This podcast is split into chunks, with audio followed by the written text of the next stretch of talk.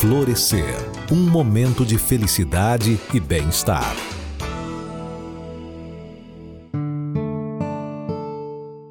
Meu nome é Ademar Adams, sou servidor aposentado do TRT, jornalista e advogado, e também faço as minhas poesias. E por isso estou aqui em homenagem para saudar o Dia da Poesia, dia 21 de março, e para emoldurar essa data, eu vou trazer dois pequenos poemas para os ouvintes acompanharem alguma coisa da poesia aqui de Cuiabá, Mato Grosso. Inicialmente, eu quero homenagear o poeta João Bosco Cartola, nosso querido amigo, falecido já dentro da pandemia por causa da Covid. Em homenagem a ele, eu vou ler um, um poema do livro dele, Seleta Cuiabana, que fala de um personagem. Cita o nome do personagem, é um poema curtinho. A, apreciem. Pescuma.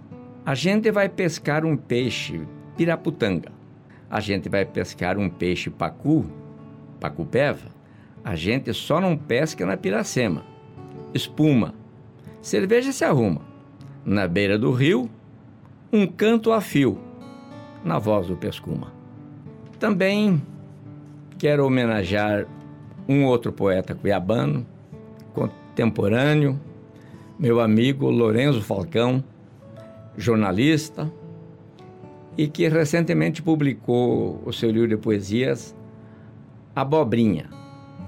E são poesias muito simples, muito agradáveis de se ler, e eu vou ler um, um, uma pequena poesia sem palavras.